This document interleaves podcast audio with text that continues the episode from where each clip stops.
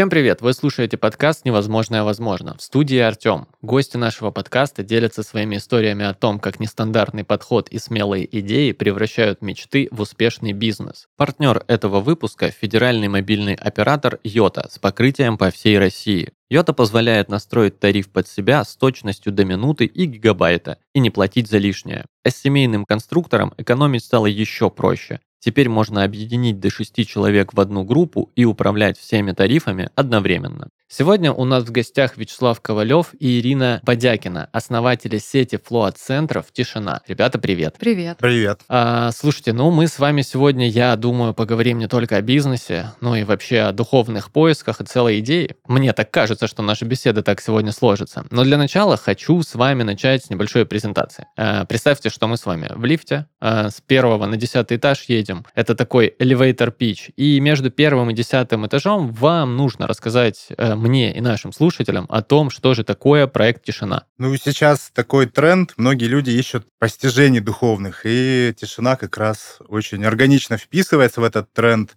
потому что большая идея флоутинга — это заглянуть за запредельное, можно сказать, что похоже немного на космический туризм, только вместо просторов Вселенной здесь человек погружается в свою внутреннюю духовную реальность. Во время сенсорной депривации, это второе название флоутинга, никаких сигналов внешнего мира не поступает в мозг. То есть человек взаимодействует с нулевым фоном, постепенно сознание все глубже, глубже внутрь сворачивается, и человек достигает состояния, в котором нет разделения между внешним и внутренним, то самое состояние, которое в буддизме называют нирваной. Благодаря такому опыту у человека расширяются духовные, художественные и даже спортивные границы. Угу.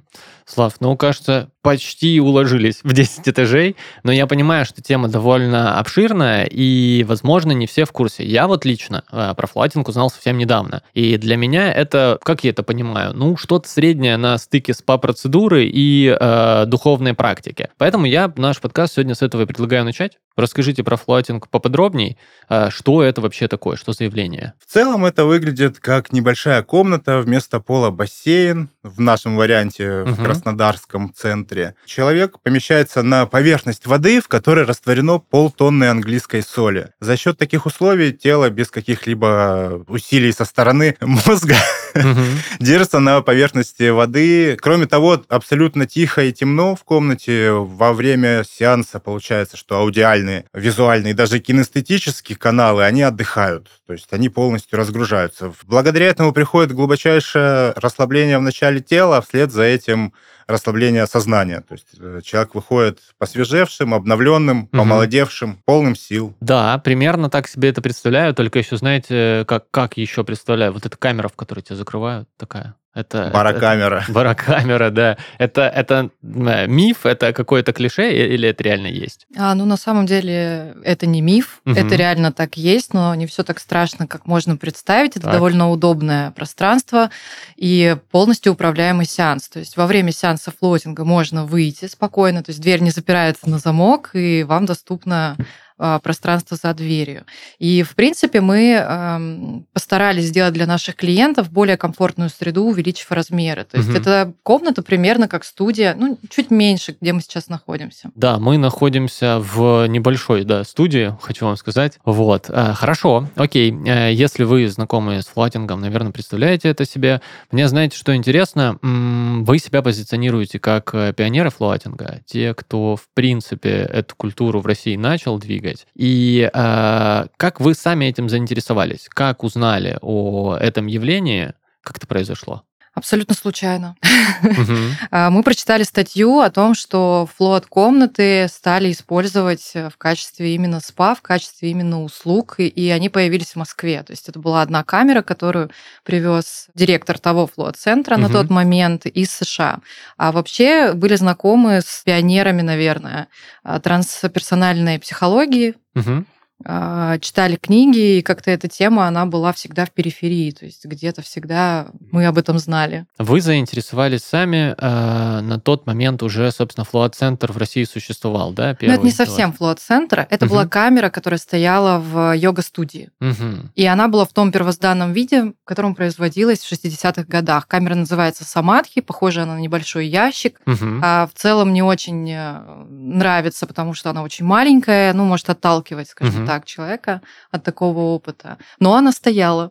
Она Понимаете, стояла, она стояла. Да. А на себе а, вот эти действия э, флатинга вы попробовали? На а, самом деле нет. нет. Да, до, до того, как отрубили. Нет, но когда мы увидели, мы поняли, что это точно работает, в этом нет никаких сомнений. Угу. И... Настоящая бытовая магия случилась. Мы просто в один момент решили, что вот именно этим мы бы занимались. Угу. Ну а дальше все как во сне. Вот, давайте поговорим про этот сон. А как э, пришла идея, что эту культуру можно превратить в бизнес? Ну, мы увидели, что это уже существует, угу. что это бизнес, в принципе. В 2011 году уже в Штатах работало какое-то количество центров. Угу. Ниша была абсолютно свободна, несмотря на то, что никто не знал даже слова флотинг. Мы в него так уверовали, что отследили старт рождения этого тренда. Мы даже торопились, когда открывались. Я помню, нам казалось, что нам на пятки наступают, что вот-вот кто-то откроет перед нами, поэтому мы изо всех сил торопились. Прям это действительно так. Окей. Э, знаете, не могу не спросить. У вас э, семейный бизнес, вы занимаетесь им вдвоем. А как э, распределяются функции, обязанности у вас? Как распределяются ваши роли в управлении бизнеса? И менялось ли это со временем? Да, менялось. Ну, наверное, мой конек это персонал. Угу. Я подбираю весь штат тишины и в Краснодаре, и помогаю нашим партнерам в регионах подбирать персонал. Обучение тоже моя функция, которая сейчас э, разделилась. Маркетинг тоже, конечно, все эти ресурсы, интернет, которые у нас э, существуют, ну, по большей части я брал на себя раньше, сейчас тоже эта функция разделилась. А, Ира, а какие функции на тебе, за что прежде всего в тишине отвечаешь ты? Ну, я отвечаю за внутреннюю жизнь салона, за обучение персонала, за а, полностью протоколы процедур, за взаимодействие с нашими партнерами франчайзи. То угу. есть у нас за 10 лет как-то уже функции разделились, и каждый знает, что делать, и мы даже не договариваемся об этом. Просто угу. кто-то берет на себя то, что не успевает делать другой. Угу. Тоже. Ну да, за так, 11, да, За 11, получается, да. лет. 10 такой... такая более удобная круглая дата, поэтому я пользуюсь ей. Мы уже перевалили, да, за Да, мы уже перевалили. И за это время, получается, выработался такой взаимозаменяемый тандем. Да, мы просто хорошо знаем, что делать, и уже как-то автоматически все разделяется. Угу, хорошо, давайте вернемся в 2011 год, когда вы только начинали.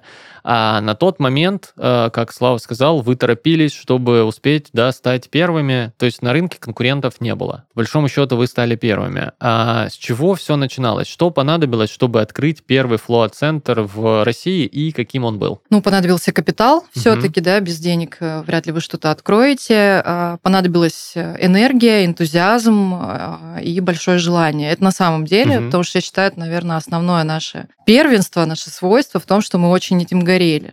Угу.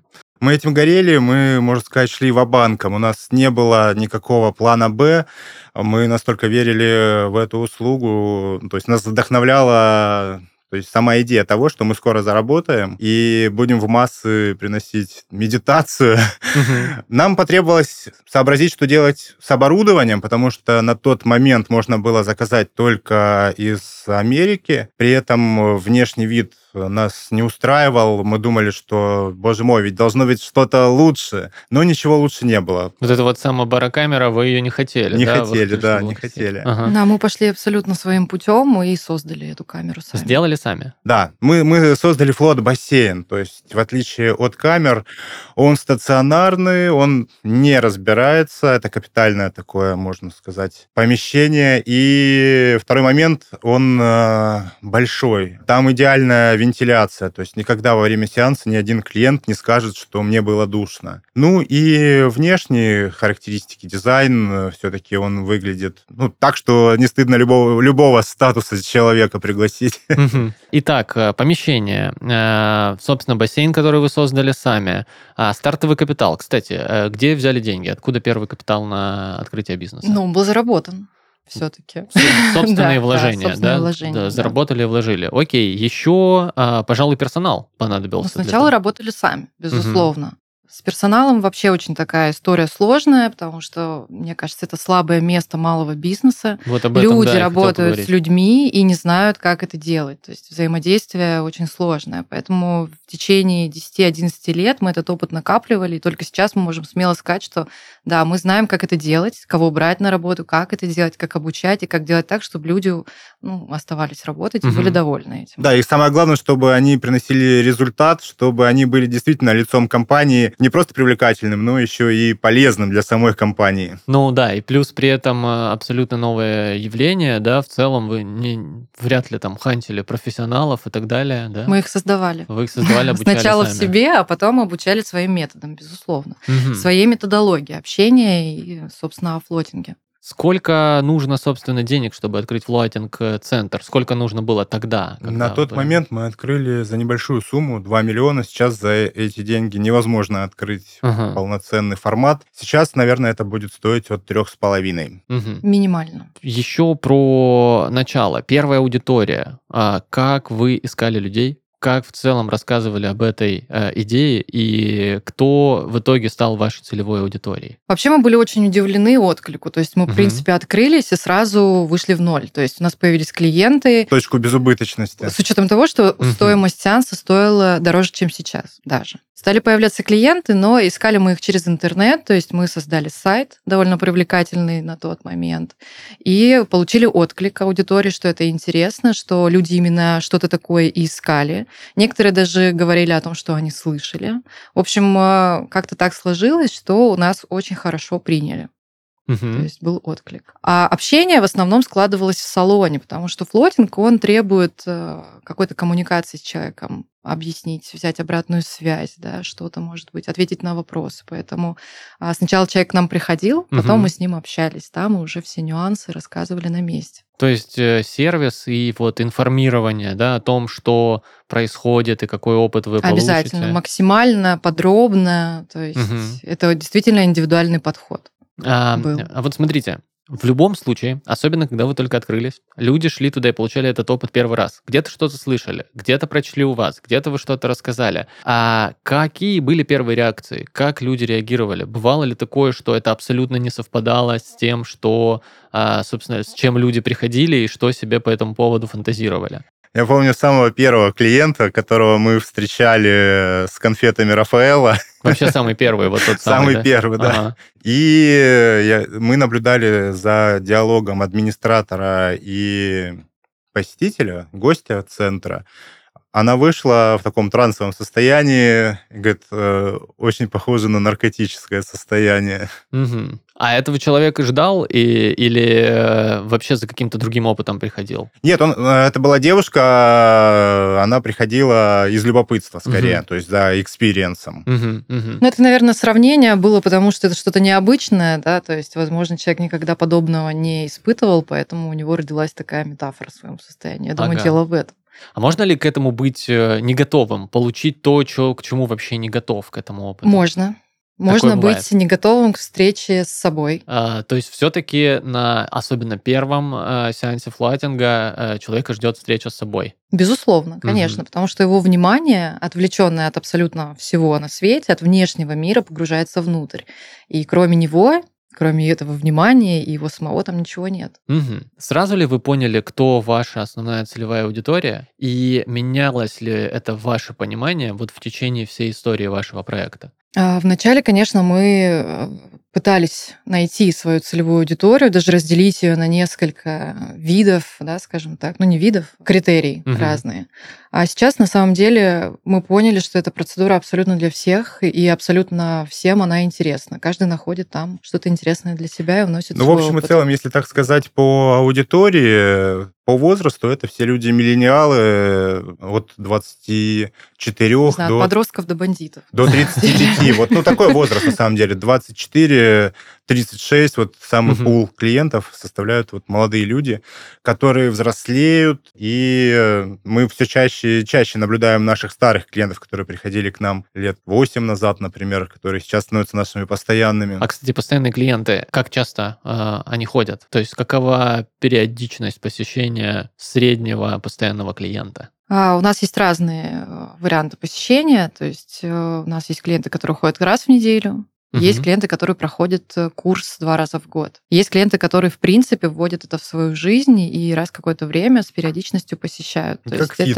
это угу. да, то есть становится со временем привычкой, как полезной привычкой, как там, занятие спортом. Ну, мне кажется, это как следующий шаг э, за фитнесом. На флотинг можно подсесть. Фитнес – это тело, а сознание – флотинг уже следующий шаг. То есть когда ты занимаешься фитнесом, ты приходишь к, к флотингу постепенно. А как вообще рассказывали аудитории, когда только появлялись на рынке, о том, что это, какими средствами пользовались, какие каналы продвижения здесь работали раньше, и, возможно, со временем что-то поменялось и работает что-то другое? Ну, первое это сайт, безусловно, это интернет, потому что популяризовать флотинг э, без интернета, наверное, было бы сложно. И мы попали на пик развития интернета, когда он начал активно развиваться именно с точки зрения сайтов и прочей информации, личным общением, угу. статьями. Мы, кстати, очень много статей писали в журналы наши местные в Краснодаре и получали большой отклик от этого. В принципе, эти все каналы работают и сейчас, и они сейчас даже, наверное, сильнее работают, чем раньше.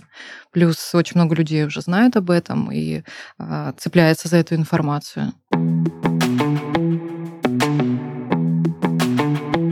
Наверняка вы хотя бы раз в жизни держали в руках куклу Барби.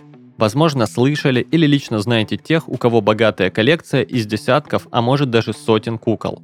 А вот Беттани Дорфман сумела собрать коллекцию повнушительней – 18 тысяч штук. Если вы тоже мечтаете коллекционировать, то пора начать поиск редких экземпляров в сети. А за связь можете не волноваться, ведь у Йота покрытие по всей России. Невозможно? Возможно с Йота. Давайте вернемся также к самому оборудованию. Хочу немного про- поговорить про флотинг камеры, которые мне так интересны. Первую вы создали сами. И а, вторую тоже. И вторую тоже. Да. Сейчас в ваших салонах вы в целом производители флот-камер или сейчас вы где-то их покупаете? У нас есть несколько вариантов, исходя из бюджета. То есть это могут быть камеры, если, к примеру, стартовый, базовый такой у нас центр. Может быть капсулы. Капсулы, причем э, русские есть. И производят есть, в России? Да, есть производят. Угу. И есть еще Dreampod — это Сингапур. Также, если мы строим прям максимально классный центр, мы используем флот-бассейн, потому что это все-таки, наверное, верх флот оборудования. Флот-бассейн, который вы производите сами, вот тот самый? Да. Угу. Сколько стоит в среднем оборудование для флатинга? Вот если, например, говорить разделительно, да, определенные категории на капсулы и на бассейны, э, насколько это дорогостоящее оборудование? Ну, если не экономить на оборудовании, то, наверное, капсула обойдется порядка двух миллионов угу. по сегодняшнему курсу. В среднем бассейн создать, наверное, стоит около миллиона. Ну, все зависит, конечно, от желаний, но этого должно хватить. Угу. А есть более бюджетные камеры российского производства, но к ним есть нарекания. Поэтому где-то что-то доработать, где-то что-то наоборот. Угу. Ну и, собственно, плавно переходим к масштабированию. Вы в 2011 году начали с одного салона. Как э, происходило масштабирование бизнеса? Что тишина из себя представляет сейчас? И, собственно, где вы открывались, где еще можно попробовать вашу услугу? Но на самом деле это даже, наверное, немного смешно может прозвучать. Нас э, на это толкнула конкуренция. То есть появился а, в России первый франчайзинговый проект на флотинге. Он, к сожалению, сейчас не существует там по разным причинам. И это нас подстегнуло. Угу. Как так? Мы же первые были. Почему мы так долго отказывались от этой идеи? Да? То есть нас спрашивали про франшизу, хотели открыть нашу франшизу, и мы начали очень активно работать в этом направлении. Угу. Собственно, без передышки, можно сказать, открывали центры. То есть появился конкурент, и это подтолкнуло да, к новому конкуренция двигатель развития. А через сколько времени а, после того, как вы запустили свой а, первый салон и появились первые конкуренты в России, сколько прошло времени? Наверное, года 3-4, не меньше. Года 3-4 Ну вот так, вы... чтобы заметные, наверное, с 2016 года. Угу. А так, поскольку флотинг все-таки это занятие энтузиастов в России, да, очень многие центры открывались, закрывались, открывались, закрывались и так до бесконечности. Итак, про масштабирование. Э, появился первый конкурент, и, собственно, вы решили масштабироваться с помощью франшизы. Э, расскажите о том, э, какие салоны появлялись, за какое время удалось масштабировать бизнес. А, довольно быстро мы начали масштабироваться. В течение трех лет мы открыли порядка семи салонов. За три года семь да, салонов? Да. Какая география была? Вы начинали с Краснодара, и что дальше? Краснодар, Ростов, Нальчик, Москва, Санкт-Петербург, Уфа. Угу. Все салоны сейчас работают, кстати. Каждый из салонов Да, до сих пор да, работает. да. А, Давайте поподробнее поговорим про франшизу. Что входит в ее пакет а, и сколько стоит франшиза тишины? Ну, хотелось бы начать с того, что сейчас мы поставили проект на паузу для Мгм. того, чтобы его переосмыслить, пересмотреть, поскольку у нас появилось на это время, силы.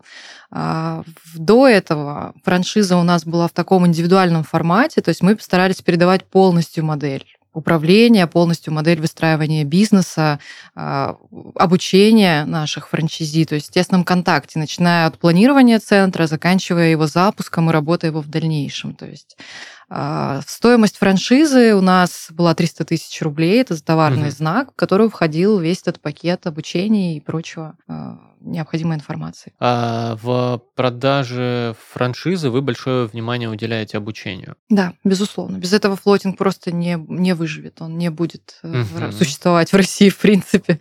То есть человек, который покупает у вас франшизу, должен быть готовым к тому, что ему придется много нового узнать, да, и самой культуре о том, Безусловно. как И потом в бизнес. дальнейшем передавать э, своему персоналу. Мгм. А как устроено это обучение? А Какие используете методы, как учите? А, Пандемия внесла свои коррективы, безусловно. Если Мгм. раньше мы выезжали к нашим партнерам в города, то Мгм. сейчас все, конечно, стало проще. Онлайн встречи, видеоформат связи. Также онлайн-тренинги, да, какой-то методический материал, Мгм. постоянный контакт личный. Ну, то есть, к примеру, если мы проводим обучение а, по филиалам, мы собираем а, Яндекс Мост, например, есть Мгм. такой современный метод а, телемоста. Собираем администраторов со всех филиалов, и на протяжении пары часов мы оттачиваем, например, какой-либо навык. Например, э, задавать правильные вопросы, снимать обратную связь, давать рекомендации, ну и так далее. Мгм. А, супер, понял. А есть ли у вас к вашим франчайзи какие-то особые требования при выборе, при отборе? Теперь Мо- есть. Теперь есть. Да, На опыте теперь появились, есть, конечно. Это колоссальный опыт, на самом Мгм. деле, в масштабировании бизнеса. А, Такой год за 10, я бы сказала. Теперь есть, конечно. Люди должны разделять идею прежде всего. То есть это не бизнес ради бизнеса. Мгм. Здесь нужно любить а, флотинг, гореть этой идеей, пользоваться самостоятельно обязательно, то есть Мгм. быть адептом флотинга и быть готовым работать в этом направлении. Есть ли а, такие люди, которым вы франшизу не продадите? Вы знаете, есть такой миф, что бизнес открываешь, и что там волшебное происходит за один месяц, и на третий месяц я уже получаю полмиллиона чистыми. А, На самом деле мы не берем людей с таким мышлением, потому что все-таки важно чтобы мы совпадали по ценностям, чтобы мы могли говорить на одном языке, чтобы человек мог прислушиваться, а не диктовать свое понимание того, как он считает правильным, не имея никакого опыта, например. А, Нам важно прежде всего это, чтобы человек любил тишину так же, как и мы. Мгм. А как правило, как чаще бывает, э, франчайзи сами вас находят? Или вы находите людей, которым это интересно? Ну вот, исходя из э, тех, что у нас есть, например, четыре пришли по рекомендации. Я не могу сказать, что мы прям сильно рекламируемся. Нас люди сами находят обычно. Ну, кто-то советует. А смотрите, вы говорите, что проект э, м, франчайзи, продажи франшизы и масштабирование сейчас на паузе, вы его переосмысляете. Есть ли какие-то планы по этому поводу, может Безусловно. быть, идеи? И очень большие, на самом деле. Кстати, мне до сих пор интересно, почему в России еще никто э, не занялся этим вопросом, этим проектом, потому Мгм. что как-то не рассмотрел во флотинге хорошую бизнес-идею, особенно если мы говорим о крупных инвесторах, да, то есть почему-то они не обращают внимания. Хотя, может быть, после этого подкаста нас кто-то выслушает Мгм. и нас опередит. Планы у нас есть. Мы вернемся к проекту франшизы в переосмысленном виде. То есть мы хотели бы упростить модель, чтобы она была понятна каждому человеку и э, довольно проста в действии и действенна. То есть То есть мы приносила хотим, плоды. да, сделать фактически такую интерактивную онлайн-книгу, где с каждой страницы человек э, мог определенный этап развития бизнеса пройти. То есть он-то ведь делится на много этапов, и у него были ответы на, на каждый момент, что ему нужно делать. Угу. То есть мы стремимся вот к такой автоматизированной системе, ну, естественно, поддержка всегда с нашей стороны, она есть. То есть готовите такой digital проект по обучению людей, как вести бизнес тишины? Ну, онлайн-проект, да. То есть для того, угу. чтобы у каждого был доступ к знаниям здесь и сейчас. Круто. А, знаете что, давайте вернемся еще может быть, к началу, а может быть, э, в целом к вашей истории. Какие были основные сложности, которые вы встречали на пути постройки этого бизнеса? Вот на мой взгляд, да, когда мы начали с вами говорить, а, мне показалось, что возможно рассказать людям и объяснить, да, что происходит. А может быть, было что-то другое. С какими препятствиями вы сталкивались на пути построения своего бизнеса? Ну, с точки зрения самого бизнеса, безусловно, это не один кризис, который мы пережили. Угу. Об этом невозможно не сказать, потому что приходилось выживать да, в какой-то момент и самостоятельно работать, и для того, чтобы просто это не закрылось. Угу какие могли быть еще сложности у нас. На самом деле с людьми никогда не было сложностей, с клиентами. Они очень хорошо э, воспринимали эту, этот сеанс, саму эту процедуру, и был такой отклик. Возможно, это наоборот нам помогло как-то продержаться в какой-то момент. А какие еще у нас могли быть сложности? Сложности, да найти администратора не так просто, например. Ага. Персонал. Да, персонал, э, особенно на свежий центр, например, специалисты хотят, например, высокой категории специалистов по массажу и спа, они хотят приходить сразу получать хорошую зарплату. Если центр только открывается, ну, не всегда так бывает, ну, за исключением наших франшиз, ну, ладно, что клиенты... у нас всегда все было хорошо. Нам всегда везло на людей. Я просто смотрю, что, к примеру, даже э, администратора подобрать можно не того. То есть это все приходит с опытом. Вначале не было такого понимания, как сейчас, кто именно должен работать, по каким критериям их выбрать и на какие точки обращать внимание на том же собеседовании, да, потому что среди большого количества выбрать своего человека не так-то и просто. А поделитесь э, вот чем. А ваш бизнес, да, 2011 года, действительно, Ирин, много чего произошло, много каких событий, кризисы и так далее. А что помогает в сложные времена а, не сдаваться и следовать своей цели, развивать свой бизнес? Флотинг. Ага. То есть... У нас есть э, супероружие. На самом деле мы каждый день, ну не день, наверное, но очень часто говорим о том, что как круто, что у нас есть флотинг, что у нас есть к нему доступ, и мы можем а, пользоваться этим инструментом. Вы сами возвращаетесь к своей идее, да, к своему бизнесу. Мы просто закрываем двери и выключаем свет. Угу. И приходят новые идеи? А, приходят новые идеи. Хорошо волнение снимается, да, потому что, опять же, если мы говорим, много чего произошло, это действительно помогло как-то устоять нервной системе и продолжать свое дело, хотя, ну, на самом деле, много было разного. Самое главное, приходит расслабление, такое настоящее расслабление, спокойствие а, ты понимаешь, что у тебя точно все получится, и ты способен вдохновлять вокруг людей этим. Угу. Слушайте, ну да, в вашем случае достаточно просто прийти Да, это джекпот. На самом деле. Да, никакого кризиса, не страшно. Плотинг, телесно-ориентированная терапия, и ты за два с половиной часа как новенький. Вот, собственно, и практический совет для тех, кто задумывается заняться своим бизнесом. А если говорить целиком о культуре э, флуатинга, ее понимания и востребованности в нашей стране, что изменилось с 2011 года и изменилось ли? Да, изменилось. Э, востребованность, естественно, выросла. То есть сейчас действительно мы живем в такое время, когда э, депрессивно-тревожные расстройства занимают второе место в мире угу. по распространенности. Это, кстати, после сердечно-сосудистых заболеваний. Поэтому а, флотинг, он действительно нужен, он востребован. Его встречают на ура. Культура флотинга, могу сказать, что она только стала формироваться в угу. России.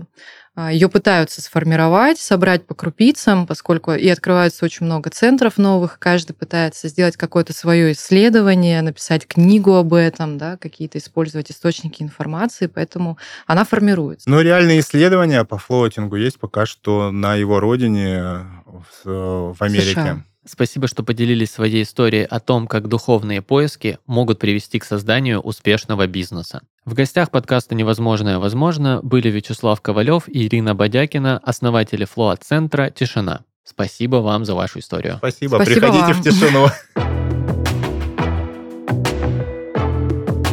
Вы слушали подкаст «Невозможное возможно» студии Red Barn. Подписывайтесь на нас в соцсетях, слушайте нас на всех музыкальных платформах, верьте в свою мечту и невозможное станет возможным. Всем пока! Пока.